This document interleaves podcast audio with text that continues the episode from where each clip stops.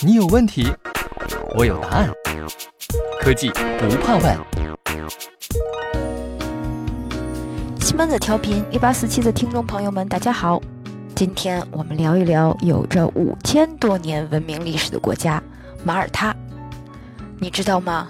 公元前五千年，马耳他地区就已经开始有大规模的人类活动了。马耳他巨石庙是世界上最早运用拼接技术建成的建筑，也是欧洲最大的石器时代庙宇的遗迹之一，比埃及金字塔历史还要悠久呢。在过去超过五千年里，马耳他一直是一个重要的文化中心，但是直到近几年。它的旅游业才开始呈现爆炸式发展，这就要求当地能够提供更多且更清洁的能源。在过去几十年间，马耳他一直依靠一座电厂中的轮机向全国供电。老旧的轮机以重燃油为燃料，这种燃油易造成污染，缺乏可持续性和可靠性，同时也非常昂贵。由于马耳他经济的增长，这个电厂将不再能够提供可靠的电力，因此一种新的发电方式亟待启用。二零一三年三月，在马耳他全国大选中获胜的候选人承诺改善环境并降低电价，天然气是满足马耳他能源需求的最佳解决方案。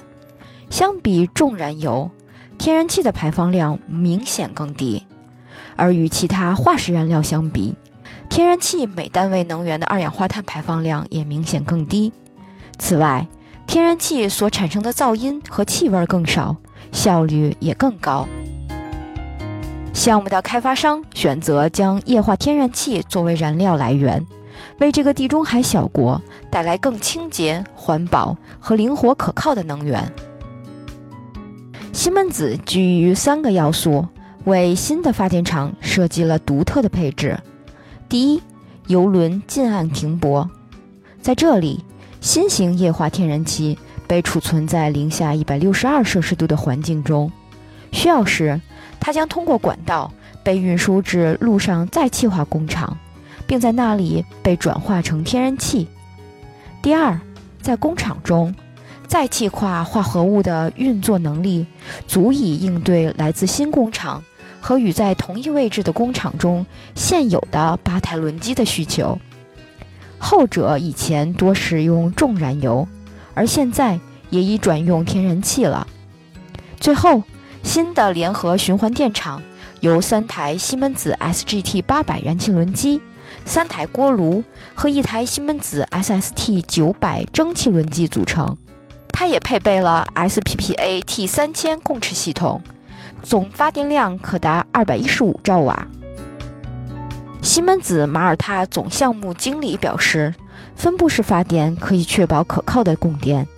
SGT 八百是在其功率范围内同类产品最优秀的，它配备了现代化的干式低排放技术，可以满足各种操作模式下的排放标准。除了提供定制化的技术解决方案外，西门子还通过自己的金融服务集团，帮助项目构建整体融资概念，并最终成为这个项目的三大投资方之一。西门子提供的资本支持，充分体现了对这个项目的长期取得成功的信心，也让西门子成为了这个项目的关键合作伙伴。联合循环电厂的显著优势在于它的灵活性，燃气轮机可以在没有锅炉。或蒸汽轮机的情况下独立运行，也就是所谓的开式循环。在联合循环模式中，燃气轮机、锅炉和蒸汽轮机同时运行。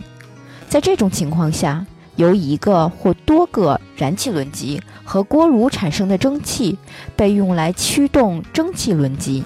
这样一来，蒸汽轮机在运行时就不需要使用额外的燃料。